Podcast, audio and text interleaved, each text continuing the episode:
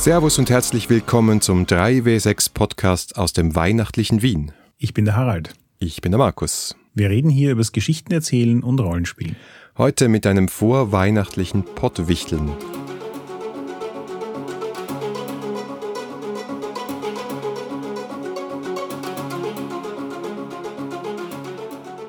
Markus, du jetzt erstmal erklären, was Pottwichteln ist oder wollen wir mit den anderen Dingen anfangen? Klären wir mal die Dinge, die vorab zu klären sind. Zum Beispiel die Tatsache, dass das leider, Schrägstrich zum Glück, unsere letzte Folge in diesem Jahr ist. Ja, ich bin jetzt eigentlich gar nicht so unzufrieden mit dem Jahr, weil wir haben es ja auch geschafft, in der Sommerpause zwischen den Staffeln weiterhin unseren Rhythmus zu halten. Also ich habe es zwar jetzt nicht nachgesehen, aber ich glaube, wir haben dieses Jahr die kontinuierlichste Menge an Folgen rausgebracht in all unseren drei Jahren bis jetzt. Das kann sehr gut sein. Da ist ziemlich viel Inhalt äh, rübergekommen. Wir haben uns, wie gesagt, ein bisschen mehr Zeit genommen, um diese eigentliche Staffel zu starten. Und diese Staffel geht dann auch gleich im Jänner weiter mit einem neuen Spiel. Und weil einige von euch gefragt haben, ja, es gibt weiter auch Actual Plays und wir haben auch schon ein weiteres aufgenommen und ich schneide demnächst daran weiter. Gesamt war unsere Idee, diese Staffel mit Actual Plays zu begleiten. Das heißt, es wird insgesamt drei Games mit Actual Plays geben, die wir vorstellen. Und dann schauen wir mal weiter, ob wir das weiterhin machen wollen oder nicht. Aber momentan, glaube ich, macht es eigentlich Spaß. Ja, das Feedback war auch wirklich erstaunlich positiv. Wir kriegen ja nie Kommentare auf dem Blog, was auch irgendwie normal ist und äh, okay. Aber bei Actual Play haben sich gleich mehrere gemeldet, so mit, hey, das ist eine gute Idee, bitte macht weiter. Was ich ja sehr nett finde, ist, dass die Leute nicht nur gemeint haben, es ist eine gute Idee, sondern es hat ihnen auch gefallen. Da war ich ja persönlich recht skeptisch, ob es uns gelingen wird. Also jetzt, ich, ich halte uns zwar nicht für, ähm, wie soll ich sagen, schlechte Spieler, unerfahrene Meister oder sonstiges, aber zum ersten Mal in seinem Leben zu versuchen, einen Actual Player vor Qualität zu liefern, und zwar nicht nur audiotechnisch, sondern auch inhaltlich, ist durchaus eine spannende Herausforderung gewesen. Ja, ja, es ist ähm, eine neue Art der Unsicherheit. Also, dass wir zwei uns unterhalten können und dass uns ein paar Leute gerne zuhören, das wissen wir ja schon, aber das ist halt schon wieder eine neue Kategorie. Also, vielen Dank für das Feedback. Und wenn wir schon bei Feedback sind, vielen Dank an euch. Wir haben mittlerweile auf Patreon 83 Unterstützerinnen und Unterstützer und das wollen wir auch wieder zur Gelegenheit nehmen, euch zu danken. Allen voran mal unseren beiden Sponsoren, Planetary und Ludus Leonis. Und dann gibt es auch noch einen ganzen Schippel an neuen Level 2 Unterstützerinnen, denen wir natürlich auch besonders danken wollen. Einfach an Matthias, Mirko, Florian mit PH, Ready and Not und noch ein Matthias, diesmal mit 2T. Und ich möchte auch ganz speziell jenen danken, die uns eine Zeit lang unterstützt haben und dann auch nicht mehr weiter unterstützt haben, weil ich weiß das total zu schätzen und ich finde es auch total logisch, dass man sagt, okay, ich unterstütze vielleicht dieses Projekt eine Zeit lang und dann vielleicht eine, ein anderes. Wir sind auf keinen Fall irgendwem böse, der dann sagt, okay, das war's jetzt mal, ich steige mal aus beim 3W6 Podcast als Unterstützer Super, dass ihr dabei wart. Vielen Dank, dass wir dank eurer Unterstützung schon zwei, drei W6-Cons machen konnten, dass wir jetzt in Actual Plays einsteigen konnten. Es geht einfach Schritt für Schritt weiter und ich freue mich, dass immer wieder neue Leute uns entdecken und unterstützen. Ja, ich persönlich finde das auch ganz, ganz besonders wichtig und fein, dass wir uns jetzt hier nochmal bedanken, weil in meinen eigenen Patreons merke ich einfach, es gibt tausend Gründe, warum man mal unterstützt und mal nicht unterstützt und wie lange man unterstützt und in welchem Ausmaß man unterstützt und so weiter. Und dementsprechend, ihr seid da, ihr unterstützt uns und zu dem Zeitpunkt, wo ihr das macht, ist das ganz, ganz, ganz, ganz, ganz, ganz, ganz, ganz, ganz grandios. Und bis jetzt hat das ja alles wunderbar funktioniert. Und ähm, sollten wir irgendwann mal so viel Müll machen, dass ihr in Scharen unseren Patreon verlasst, dann ist das auch ein gutes Feedback. ja, ich hoffe nicht. Vielleicht noch ein Satz dazu, was wir mit dem Geld machen. Es hat sich herausgestellt, dass es für uns am allerbesten funktioniert, wenn wir dieses Geld einfach auf die Halde legen für die nächste 3 bis 6 Con. Also wir haben einige Ziele, die eigentlich gar nicht so viel, die mehr so Ambitionen sind von uns, die gar nicht so viel mit Geld zu tun haben und Geld ist für uns auch jetzt gar nicht so wichtig. Aber wir haben gemerkt, es ist einfach extrem wichtig, wenn man eine Con organisiert, ein finanzielles Polster zu haben. Und es wird, glaube ich, auch von euch sehr wertgeschätzt, dass wir dann für diejenigen, die uns auf Level 2 unterstützen, auch verfrüht Zugang oder früher Zugang zu Karten geben, sodass die 3W6Con halt auch ein Community-Treffen ist von uns.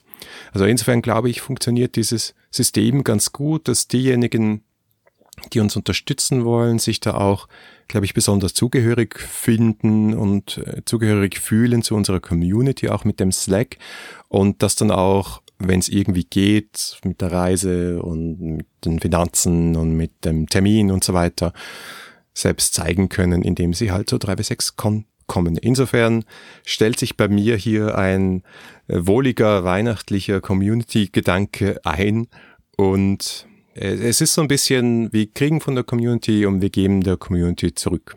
Also ich habe da letztens so ein bisschen rückblickend betrachtet, ähm, was wir ursprünglich so an Dingen angegeben haben, die wir mit wegen Patreon-Geld machen wollen würden. Jetzt quasi über die letzten drei Jahre zurückblickend betrachtet, ist weder die Idee, dass wir davon Spiele kaufen, aufgegangen, weil irgendwie machen wir das beide privat einfach. Ich, also bei mir kann ich jetzt nur sagen, ich mache das deswegen, weil ich die Spiele, wo ich auch ein physisches Buch dazu haben will, weil mir die Idee taugt und ich das Spiel unbedingt haben will, auch gerne im Bücherregal stehen haben mag. Und dann jedes Buch zweimal zu kaufen, damit wir es beides ausstehen haben, kommt mir auch ein bisschen verschwenderisch vor. Und ja, das sind so die Dinge. Also man macht Podcasts, man findet heraus, wie es tatsächlich geht und was man tatsächlich dann macht. Und die Con, so wie du schon sagst, Markus, ist halt der unmittelbarste Weg, den wir haben, der Community direkt was zurückzugeben und auch mit euch allen in Berührung zu kommen und, und einfach das ganze Hobby gemeinsam zu zelebrieren. Und das taugt uns beiden, glaube ich, so sehr, wie es euch taugt und deswegen nutzen wir die Ressourcen dafür auch gerne. So ist es.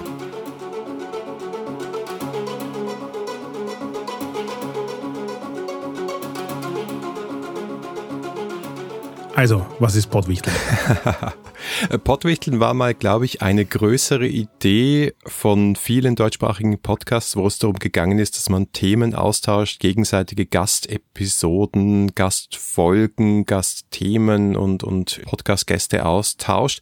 Das ist jetzt ein bisschen kleiner geworden und der Greifenklaue hat das in diesem Jahr organisiert im Sinne von, tauschen wir zumindest Themen aus. Also wir haben alle, die da mitgemacht haben, und wir haben sehr gerne mitgemacht, zwei Themen in einen virtuellen Hut geworfen und die hat dann äh, der, der Pottwichtel da rausgezogen, sodass wir jetzt von zwei befreundeten Podcasts jeweils ein Thema gekriegt haben, die wir jetzt in dieser Folge wegdiskutieren werden so ein bisschen, muss ich zugeben, bei den zwei Themen habe ich schon das Gefühl, dass die anderen Podcasts uns alle gehört haben und wissen, was mit uns funktioniert und was nicht. Wirklich? Dabei finde ich gerade das erste Thema eigentlich für uns so ein ganz untypisches Thema, aber vielleicht gehen wir gleich zum ersten Thema. Du hast schon recht, es ist ein untypisches Thema, aber es ist ein Thema, zu dem es total viel zu sagen gibt in dem Bereich, in dem wir uns bewegen. haben wir nicht zu allem viel zu sagen? Na gut. gut, also dann wollen wir uns der ersten Frage widmen. Und die wäre da, wann ist es Zeit für eine neue Regeledition? Und gegeben hat uns das Thema der Podcast Per Anhalter durch die Fantastik, den wir natürlich in den Shownotes verlinken werden. Und jetzt haben wir, glaube ich, schon mal die nächste halbe Stunde gegessen mit Diskussionen. Wann ist es Zeit für eine neue Regeledition? Also aus meiner Perspektive gibt es hier grob zwei Themenbereiche, über die wir reden können. Das eine ist, sind neue Regeleditionen überhaupt ein Ding abseits von vielleicht zehn Spielen oder so? Und auf der anderen Seite ist es bei den zehn Spielen, wo es eine neue Regeledition gibt, tatsächlich was Notwendiges. Die guten alten Edition Wars. Zehn Spiele ist vielleicht ein bisschen tief gegriffen, aber du hast schon recht, das ist eigentlich ein Thema und deswegen habe ich gesagt, es passt vielleicht doch nicht so hundertprozentig zu uns, das sehr aus der traditionellen Welt der Rollenspiele kommt.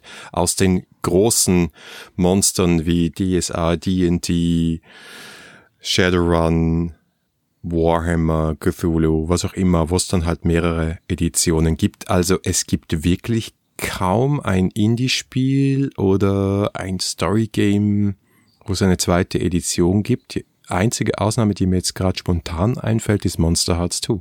Es gibt noch mehr als Monster Hearts. Ich habe es mir im Vorfeld angesehen, nur leider dann nicht aufgeschrieben. Also ich habe noch ein, zwei andere gefunden, aber so wie du sagst, das ist bei einem vollen Bücherregal ein bis drei Stück Warum das so ist, das können wir da vielleicht am Schluss nochmal besprechen, wenn wir die Gründe für neue Ed Regeleditionen bei eben diesen traditionelleren, größeren Spielen besprochen haben. Also mir ist mal eingefallen, es, es gibt natürlich wirtschaftliche Gründe und das ist auch immer der erste Vorwurf, der dann kommt, wenn neue Editionen rauskommen. Ah, ihr wollt uns jetzt einfach denselben Mist nochmal verkaufen, nur mit einer anderen Zahl drauf. Ja, also da muss ich jetzt dann gleich mal einhaken. Also erstens, ich finde die wirtschaftlichen Gründe vollkommen legitim. Was es ja heißt, ist, wir haben ein Rollenspiel, das populär genug ist, dass Leute es so oft kaufen, dass eine Printauflage ausverkauft wird und vielleicht sogar noch eine zweite oder eine dritte Printauflage ausverkauft wird. Und irgendwann stellt sich dann die Frage, naja, hat sich jetzt eigentlich genug getan, keine Ahnung, hat man genug Erratas gefunden oder eine bessere Idee, wie man bestimmte Dinge erklären kann oder will man tatsächlich an den Regeln was verändern? Ich meine, wenn irgendein gemeinsamer roter Faden aus all den Interviews rauskommt, die wir so gemacht haben, ist, dass die Leute ja in dem Moment, wo sie das Ding fertig haben und in die Öffentlichkeit schicken, bereits hunderte Ideen haben, wie man es anders oder besser machen könnte. Also ich finde, gerade bei Rollenspielen ist die Idee, dass es auf der einen Seite eine wirtschaftliche Sache ist, weil wenn Leute Interesse an dem Spiel haben, will man ihnen irgendwann ja auch nicht das verkaufen, was man sich vor 20 Jahren ausgedacht hat. Und auf der anderen Seite eben auch so eine kreative Dinge, Sache ist, also wo es durchaus Weiterentwicklung in dem Produkt gibt und man das dann dementsprechend den Leuten zukommen lassen will, eine Sache. Ja, ich, ich finde es immer schwierig, wenn Leute sagen, na, ihr wollt uns ja nur abzocken, weil sie hätten ansonsten das Spiel sowieso verkauft. Ja. Äh, also da steckt für mich irgendwie so ein bisschen so eine Fallacy drin, weil was ist die Erwartungshaltung, dass sie mich jetzt zwingen, dass ich das Spiel kaufe oder dass ich, weil ich, ich kenne eigentlich kein Rollenspiel, bei dem es nicht möglich ist zu spielen, wenn ich nicht die neueste Edition habe, weil es reicht ja, wenn es irgendeiner in der Gruppe hat oder wenn es keiner hat, dann spielst halt die ältere Edition, wenn es allen Spaß macht. Also ja. ist ja nicht so wie bei Computerspielen.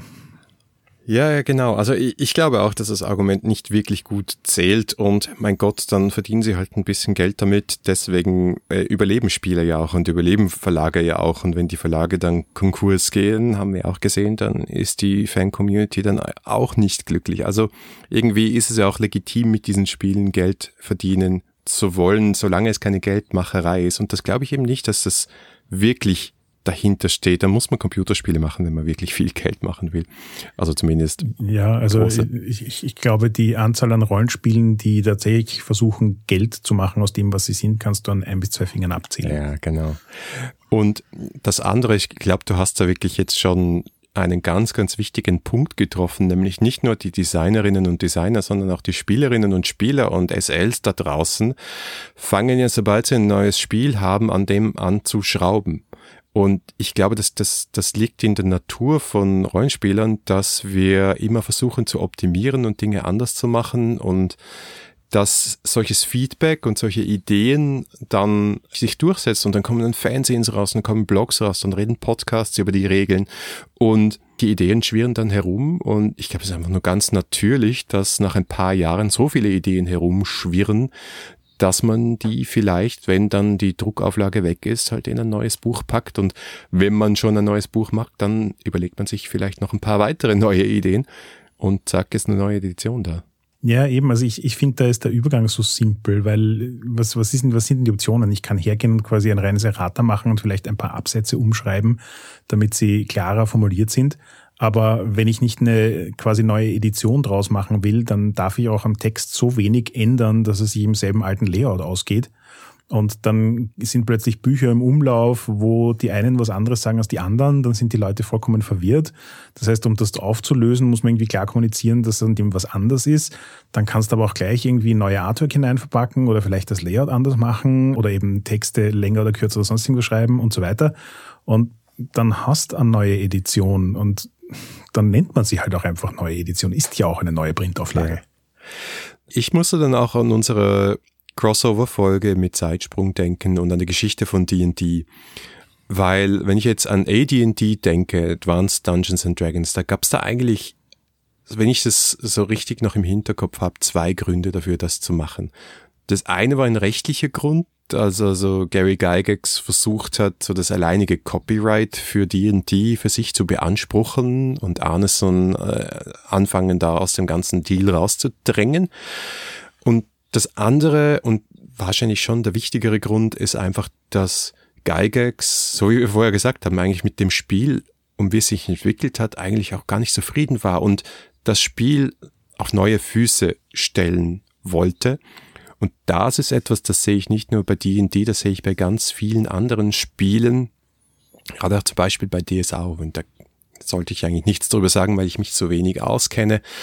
Aber auch bei Shadowrun habe ich es mitgekriegt, dass du, wenn einmal eine Edition da ist, dann kommen ja dann Regelbände, Erweiterungen, Settingbände und so weiter, Abenteuer dafür heraus, die das Setting und die Regeln immer weiter weiterentwickeln. Und ich habe das Gefühl, dass oft neue Editionen so eine Art Befreiungsschlag sind gegen die Tatsache, dass dann ein Haufen Regeln über x verschiedene Bücher verteilt sind, dass die aufgebläht werden, dass die Welten sich irgendwie auch inkonsistent sind und dass irgendwann irgendwann mal irgendwer sagt, stopp, stopp, stopp, ja, wir können jetzt eigentlich nicht mehr so weitermachen, weil da sind schon viel zu viele Widersprüche, da ist viel zu viel Chaos, wir müssen das ganze Ding auf neue Beine stellen, eine neue Edition muss her.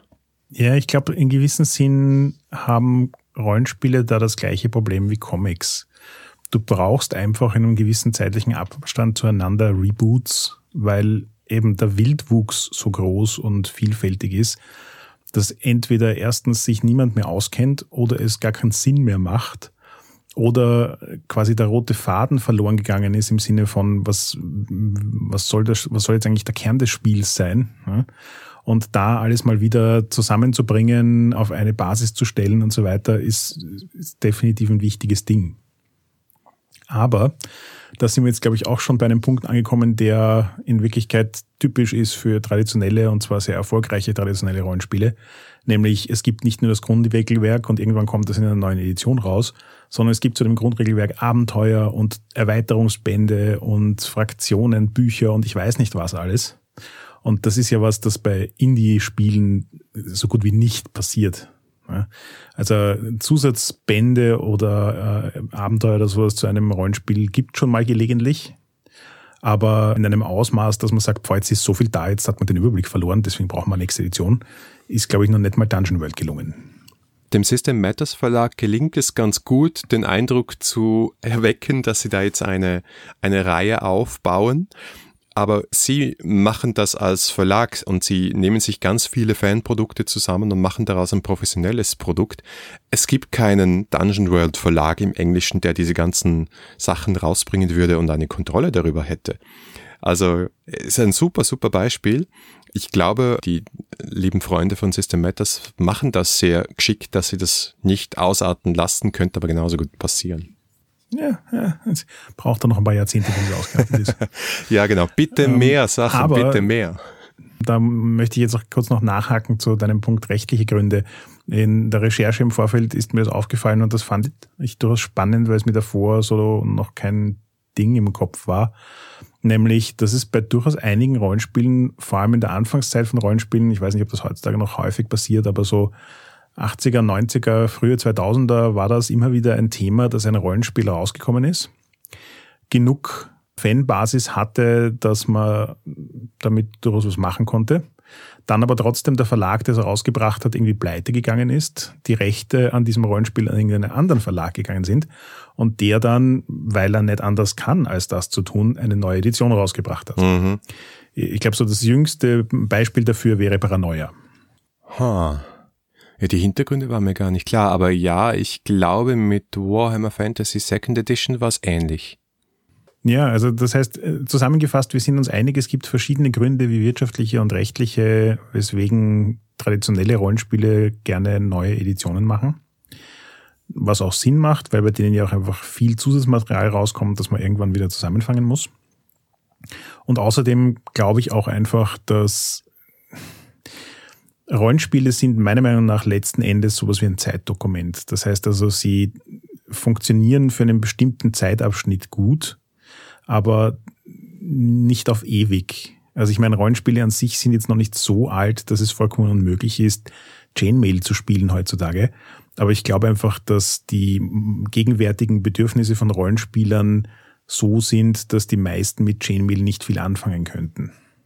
Und dementsprechend ist ein Rollenspiel alle paar Jahre zu aktualisieren, damit es auch sich dem Zeitgeist anpasst, sicher keine schlechte Idee. Also da ist für mich Shadowrun immer so ein Beispiel, weil die irgendwie quasi durch ihr vor sich herschieben der, der Zeit leihen, wo sie in der Zukunft liegen. Wenn ich mich richtig erinnere, waren die allerersten Editionen von Shadowrun irgendwie so 2020, 2030 ging so in die Richtung. Und mittlerweile sind wir irgendwie bei 2060 oder so. Das heißt also, da, da verändert sich auch tatsächlich das Setting durch den Einfluss der realen Welt und wie sich bei uns die Dinge verändern. Und das sind auch Sachen, denen man mit einer Edition einfach gut Rechnung tragen kann. Ja, klar. Und die alten Shadowrun-Sachen waren ja alle noch so mit Kabel-Internet, dass man sich ins Hirn steckt und so. Und das ist dann schon ein bisschen absurd geworden, wenn man alle mit Smartphones durch die Gegend laufen. Um, aber in Shadowrun hat man dann so Retro-Future-Punk-mäßige Sachen.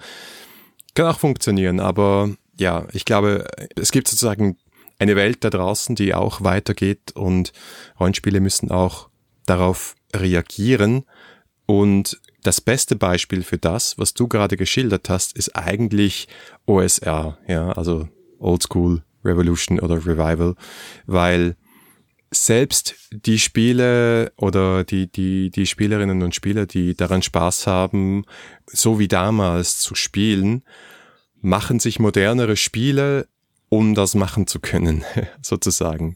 Also ein typisches OSA-Spiel ist ja nicht immer nur ein, ein Retro-Klon, sondern ist vielleicht auch eine Neuinterpretation, so wie DCC oder also Dungeon Crawl Classics oder ja, Vagabonds of Diefed oder so.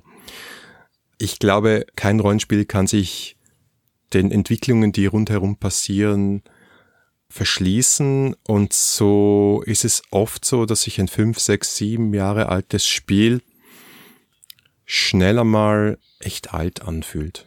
Mhm. Ich glaube, wir haben jetzt im Großen und Ganzen eh schon alle möglichen Punkte aufgezählt, die erklären, warum das in Indie-Games weniger ein Ding ist.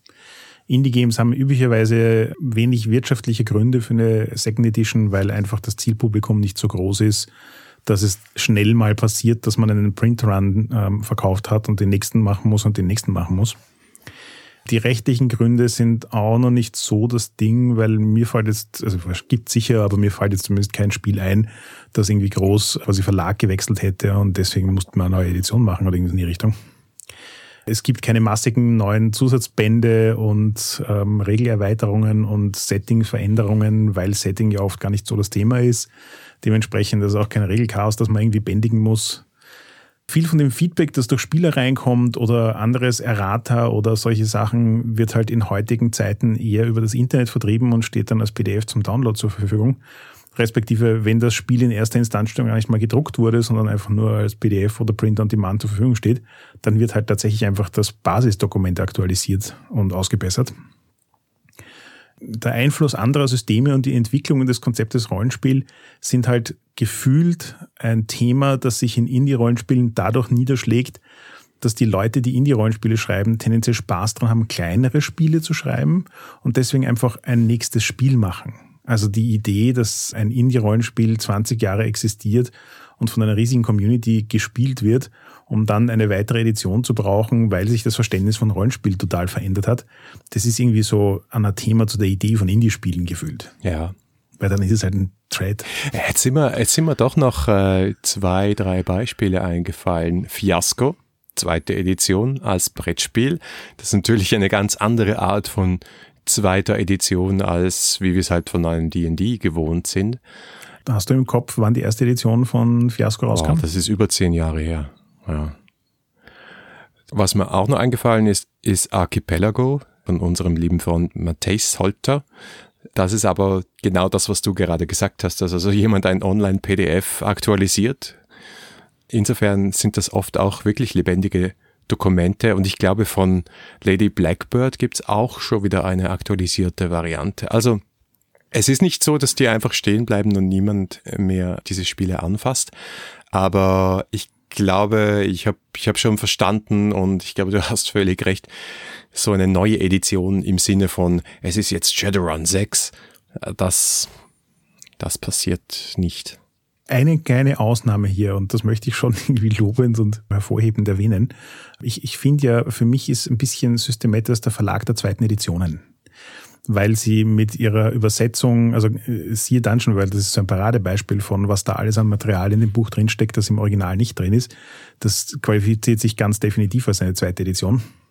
Und ich habe halt auch bei, bei den ganzen anderen Spielen oft das Gefühl, dass sie mh, sich durchaus, wenn das jetzt Spiele sind, die nicht gerade erst ein halbes Jahr alt sind, überlegen, wie man so eine Edition aufwetten und wertvoller machen kann. Und das hat dann schon immer wieder mal so ein Feeling von eineinhalb der zweite Edition.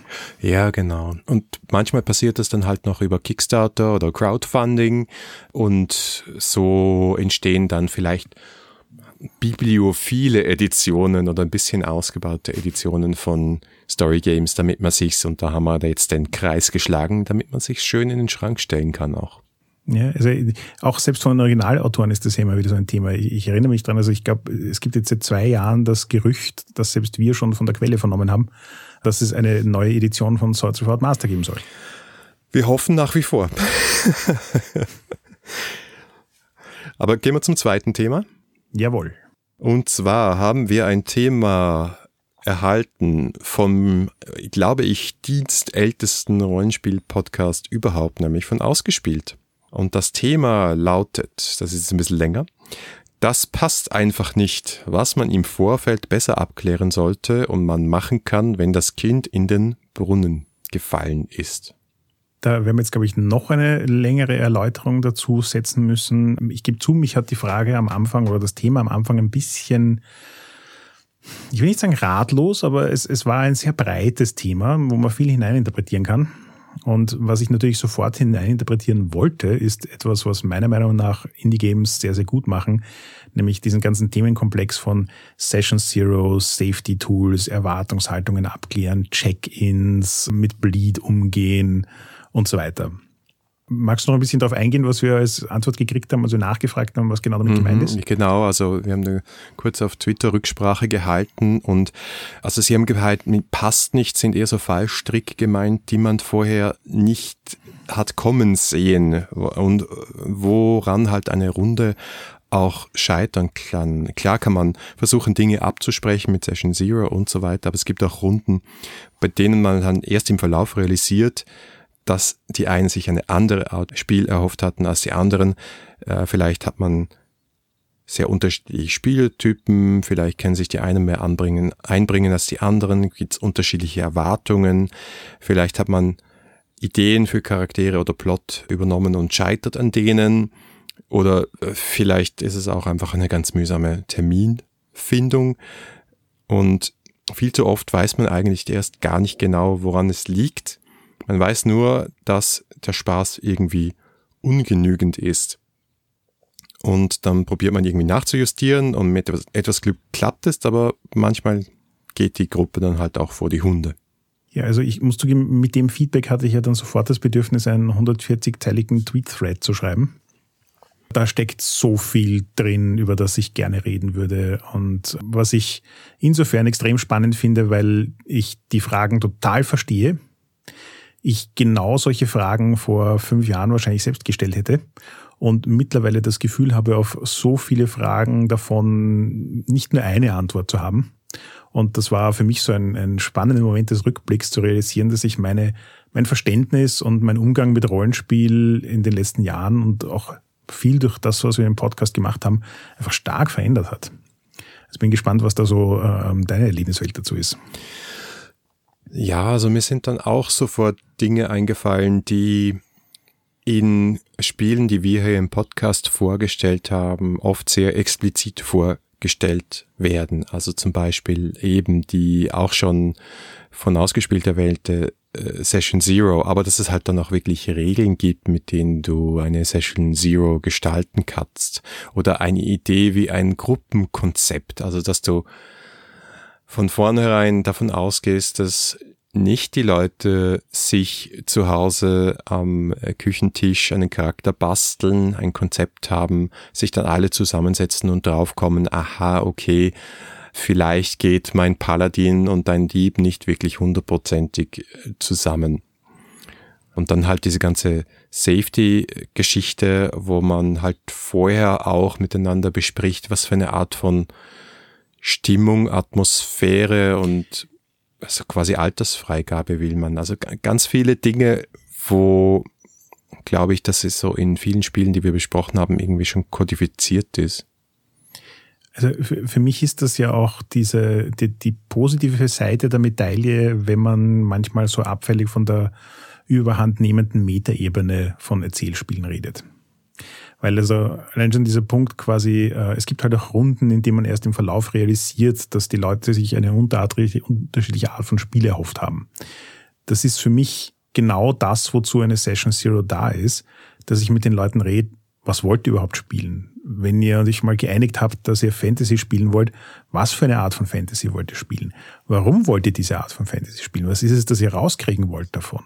Was, was ist es, dass euch Spaß macht? Was ist es, dass euch keinen Spaß macht? Das sind wir dann schon wieder bei solchen Sachen wie Lions and Whales. Und das sind alles Dinge, die man im guten Teil im Vorfeld abklären kann. Eben auch, was für eine Art von Spieler habe ich hier? Was für eine Art von Runde soll das werden. Und das sind nicht mal Dinge, die quasi extrem viel Zeit brauchen. Also die Session Zero wird immer so ein bisschen propagiert als quasi der eine Abend, wo du dich hinsetzt und mal drüber redest, was du spielen willst, aber eigentlich nicht spielst. Aber meiner Erfahrung nach gibt es da genügend Tools, um das auch auf einer Con-Runde, wo man sich jetzt gerade spontan trifft, keine Ahnung hat, mit wem man am Tisch sitzt, keine Ahnung hat, was man spielen will gemeinsam, aber trotzdem noch innerhalb von einer Session von ein paar Stunden all diese Fragen klären und spielen kann auch dieses Thema eben äh, unterschiedliche Spielertypen. Also das ist etwas, das ich zwar quasi vor 15 Jahren in meinem Rollenspielleben schon realisiert habe, dass Leute unterschiedliche Bedürfnisse im Rollenspielen haben, aber dieses explizit drüber reden, wenn ich zum ersten Mal Leute treffe, mit denen ich spielen will, abzuklären, wie sie denn spielen ja, und haben sie dazu eine Wahrnehmung oder nicht. Und wenn sie keine Wahrnehmung haben, wie kann man auf die Schnelle diese Wahrnehmung schaffen oder herausfinden, wo sie stehen. Ja?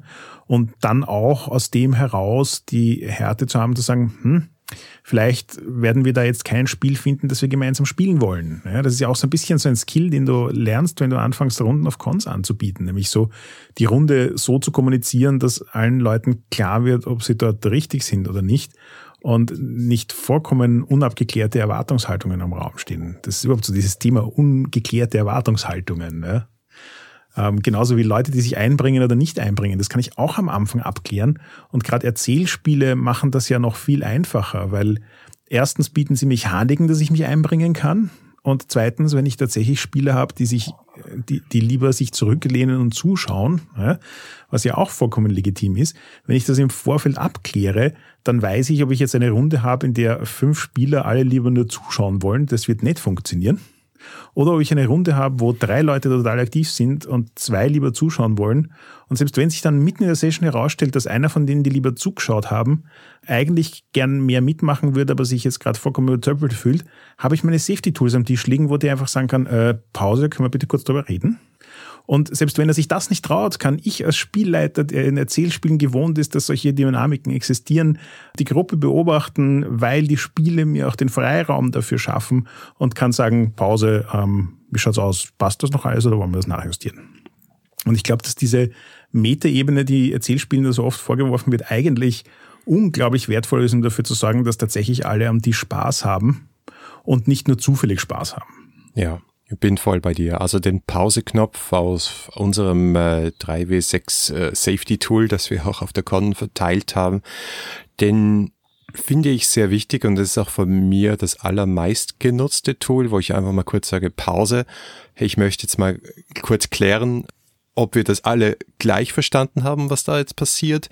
Oder ich möchte kurz sagen, hey, Moment, ich glaube, da ist jetzt was fehlgelaufen. Das muss nicht, muss nicht einmal eine Verletzung sein. Das kann auch mal sein, keine Ahnung, äh, ich glaube, da haben wir Regeln falsch interpretiert. Und diese Dinge nicht einfach so schwelen zu lassen, sondern gleich mal anzusprechen, das kann auch extrem viel helfen. Und das Zweite, was du angesprochen hast, was ich auch extrem unterstreichen möchte, ist Erwartungshaltung. Also die eigene Runde so zu verkaufen, dass allen klar wird, worum es da geht und was wir uns davon erwarten, das ist so wichtige Fertigkeit, nicht nur für Cons, sondern auch für eine Kampagne, die ich vielleicht ansetze. Und da so offen wie möglich zu sein, ist einfach extrem wertvoll. Und wenn du es dann auch noch schaffst vor dem Spiel, in der Session Zero, aber auch vor jeder einzelnen Session, während des Spiels mit diesen Safety Tools und nach dem Spiel so eine Kultur des offenen Feedbacks zu schaffen, wo Sachen gleich angesprochen werden, wenn sie nicht passen, dann hast du halt einfach eine höhere Chance, dass man das auch wieder hinbiegt, weil ja, wenn es nicht klappt, und das ist mir auch schon passiert, erinnerst du dich, ich glaube, das war unsere allererste Folge oder vielleicht die zweite, wo es darum gegangen ist, wie äh, unsere hiesige Fate-Runde gescheitert ist. Aber wir haben was, was daraus gelernt, ja, und haben versucht herauszufinden, warum ist es schiefgegangen und gehen wir drei Schritte zurück und versuchen wir was anderes. Ja, das ist für mich eigentlich auch so ein bisschen, weil ich letztens wieder mit ähm, eher neuen Erzählrollenspielern geplaudert habe darüber, wie es ihnen damit geht. Und ich höre halt ganz oft dieses, wenn man anfängt mit Erzählrollenspielen, ist das eine totale Herausforderung, weil es so anders ist als quasi traditionelles Rollenspielen. Aber ich habe auch noch kaum Leute getroffen, die das ausprobiert haben und dann gesagt haben, na, das kann nichts für mich, ich gehe wieder zurück. Auch, aber wenig was für mich irgendwie so als Metathema aus dem Ganzen rausgekommen ist, ist dieses Thema der, ich sage jetzt mal, ähm, Eigenverantwortung. Also zu sehen, dass das nicht Schlapfenkino ist, wo ich an einem Abend hinkomme und mich einfach berieseln lasse von dem, was um mich passiert und andere haben sich die Arbeit zu machen, sondern dass das was Gemeinsames ist, wo alle dazu beitragen, dass es was Spannendes wird. Und da gehört eben auch die, diese Metakommunikation dazu. Ja? Weil ich habe das früher bei traditionellen Rollenspielen immer wieder gehabt, dass es so Sessions gab, wo nach einem langen Arbeitstag, wenn die Leute sich dann am Abend hinsetzen um 19 Uhr und alle quasi schon halb einschlafen dort sitzen, man dann nach einer Stunde sich denkt, na, pff, das ist irgendwie vollkommen unbefriedigend heute, es passiert nichts und diese Story geht nicht weiter und ich weiß nicht was und dann versuchst du das aber trotzdem irgendwie durchzudrucken und dann hörst nach drei Stunden auf und das war irgendwie so ein vorher, das hätte man halt sparen können. Und seit ich mich mehr mit Erzählspielen beschäftige, bin ich mir halt auch der Verantwortung in dem ganzen Prozess bewusster. Und äh, habe da auch irgendwie weniger Bullshit-Toleranz. Das ist irgendwie so dieses, wenn ich merke in, der ersten halben Stunde Gespräch, heute sind alle vollkommen K.O. und auch der Kaffee hat nicht geholfen, dass die Lebensgeister wiederkommen, dann kann ich auch einfach sagen, was halt's von der Idee, machen wir halt einen Brettspielabend. Ja? Oder plaudern wir einfach nur. Man muss nicht jedes Mal, wenn man sich sieht, Rollen spielen. Aber wenn man es tut, dann sollte man sich halt voll darauf einlassen. Und wenn das alle können und wenn das alle auf sagen, einer genügenden Metaebene äh, genügend Selbstreflexion haben, um zu sagen, ja, heute könnte das gut funktionieren oder weiß nicht, bin mir nicht sicher. Das sind alles so Dinge, die, die dazu beitragen, wenn man diese Eigenverantwortung wahrnimmt und all die Dinge, die wir jetzt gerade erörtert haben, macht, dass du mit wirklich hoher Wahrscheinlichkeit ein nettes Rollenspielerlebnis haben wirst. Es muss nicht jedes davon quasi das Grandioseste sein, das du deinen Enkelkindern noch erzählen wirst, aber es wird auch kaum eine Session dabei sein, man sich nachher denkt, oh mein Gott, ich glaube, ich höre auf mit dem Hobby. Mhm. Ich glaube wirklich, dieses Verteilen der Verantwortung auf viele Schultern und diese stärkere Gleichberechtigung aller Leute, die am Tisch sitzen und nicht dieses Ungleichgewicht zwischen SL und SC, Spielleitung und Charakterspieler, das, das hilft aus meiner Sicht, weil ich habe das früher schon, also als ich noch sehr traditionell gedacht und gespielt habe, äh, irgendwo den Druck bei mir schon auch gespürt und hat das Gefühl gehabt, du musst jetzt hier den Leuten äh, ein cooles Abenteuer bieten und dann, dann wird das auch laufen. Und mittlerweile ist es halt insofern anders, als ich denke, ja, hey, wir alle sitzen hier und wir sind alle dafür verantwortlich, dass es ein cooler Abend ist und ich bin nicht allein und ich fühle mich auch nicht allein gelassen.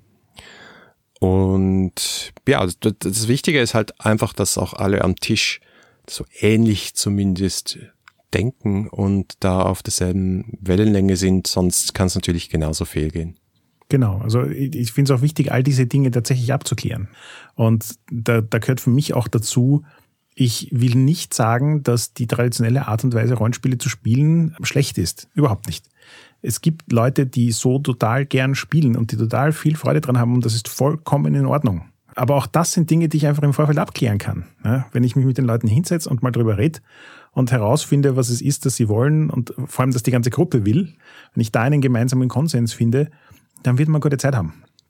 Schwierigkeit entsteht eigentlich immer nur, wenn man das nicht macht, wenn es unterschiedliche Erwartungshaltungen gibt, über die niemand geredet hat und die dann irgendwann halt crashen. Ja, und ich glaube, wegen dem Crashen und wegen Gruppen, die nicht funktionieren, da müssen wir auch ein bisschen lockerer werden, weil wir haben heute so viele Möglichkeiten zu spielen. Wir können online spielen, wir können auf Cons gehen, wir können One-Shots machen, wir können Kurzkampagnen machen.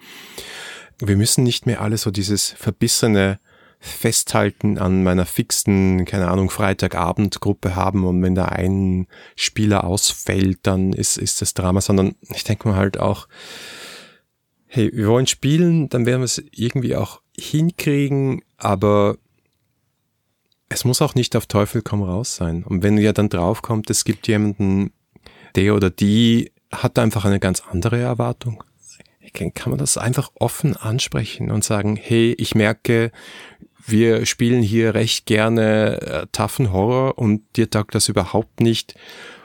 Warum spielst du nicht in einer anderen Runde mit? Ja, voll. Also ich, ich kann mich erinnern, dass ich als, als Teenager irgendwie dieses Mantra hatte, besser gar keine Runde als eine schlechte Runde. Und das ist, das ist so ein Ding, das sich aus meiner Perspektive durch die Zeit einfach vollkommen verändert hat. Es gibt heutzutage mit Online-Kommunikation so, du sagst, also sowohl Spielen online als auch Communities finden, als auch mit anderen Leuten vernetzen, die Rollenspieler sind und so weiter, ist so viel einfacher geworden, als es das vor 20 Jahren war.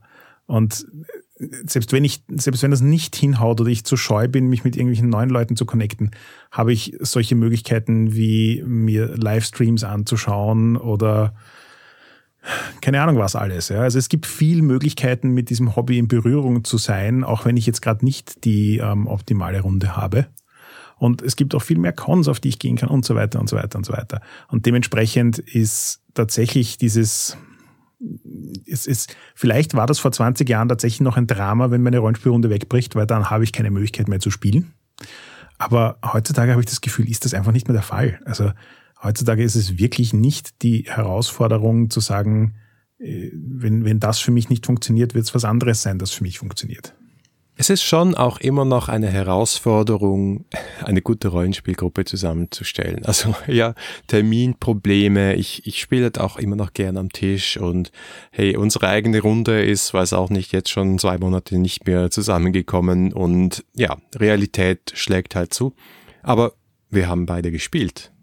Ja, eh. Also gute Runden zusammenstellen ist eine Kunst in sich. Also ich, eben dieses, all diese Dinge, die wir jetzt besprochen haben, kannst du zu einem guten Teil ja abkürzen, indem du gutes Casting machst.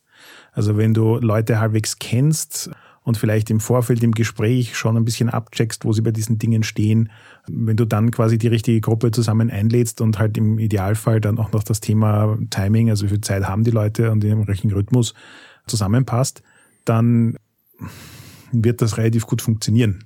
Wie leicht das ist, vor allem wenn man eben auch gerne äh, Runden spielt, wo man mit den Leuten persönlich zusammentrifft, ist natürlich noch eine andere Geschichte. Aber eben auch da, ja, wenn, wenn nicht in Persona, dann macht man es online. Oder du hast das letzte Wochenende, finde ich, recht spannend gemacht, wo du einfach einen Aufruf in unsere Community gestartet hast, hat in Wien wer Zeit und Lust, dass wir was spielen.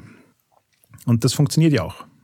Ist jetzt schwierig, ein Fazit zu finden, aber ich würde sagen, lasst euch nicht davon runterziehen, wenn es mal nicht klappt.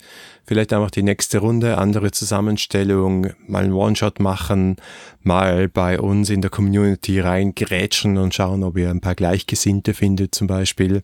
Also ich glaube, es gibt ganz, ganz viele Anknüpfungsmöglichkeiten. Und ja, wenn, wenn gar nichts klappt, dann nächste 3W6 Con da hat noch jede Runde stattgefunden und auch noch jede Runde Spaß gemacht. Also ich hätte nichts Gegenteiliges gehört. Sehr elegante Schleiferung. ähm, mein Fazit, glaube ich, ist so ein bisschen, wenn das passt einfach nicht ein Gedanke ist, den man öfter mit Runden hat, dann zahlt sich vielleicht aus, sich mal mit dem Thema Erzählspielen und was da rundherum alles existiert zu beschäftigen, um sich mit all diesen Dingen, die wir da jetzt erörtert haben, näher zu beschäftigen und sie selbst nutzen zu können weil nichts von dem, was wir heute erwähnt haben, ist gebunden an Erzählspiele. Das lässt sich mit traditionellen Spielen genauso gut machen. Und dementsprechend äh, einfach mal schauen, was man an Tools findet, die für einen selbst gut funktionieren. Und dann kann man vielleicht dieses, das passt einfach nicht, auch wieder auflösen. Danke fürs Zuhören. Das war unser Weihnachtsspecial 2019. Feedback lesen wir gerne auf iTunes, Facebook, Twitter oder im Web unter 3w6.fm. Und wenn ihr uns persönlich schreiben wollt, findet ihr uns auf Twitter, mich als Ed Heckmüller mit W und Markus als Ed Vienna mit W vorne. Und wenn euch diese Folge gefallen hat, dann gebt uns doch eine Bewertung auf iTunes. Oder ihr unterstützt uns mit einem kleinen Beitrag auf Patreon. Wir wünschen euch jedenfalls schöne Feiertage und einen guten Start in die 20er Jahre.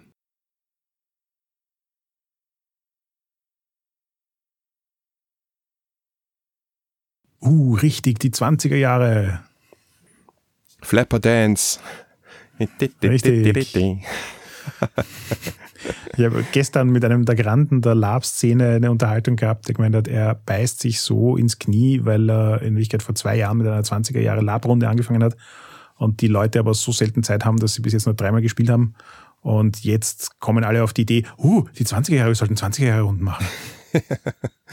ja, ja, früh kommt's drauf. Überraschung, dass nach 1919, äh, ich meine 2019, 2020 kommt der. Plötzlich hat sich das Jahr angeschlichen. ja. Ich bin ja mehr erstaunt, dass nicht alle Leute Cyberpunk-Runden machen wollen. Ja, es ist einfach zu nah an der Realität. Hey, too close to home. Wohl wahr. Ah, ja.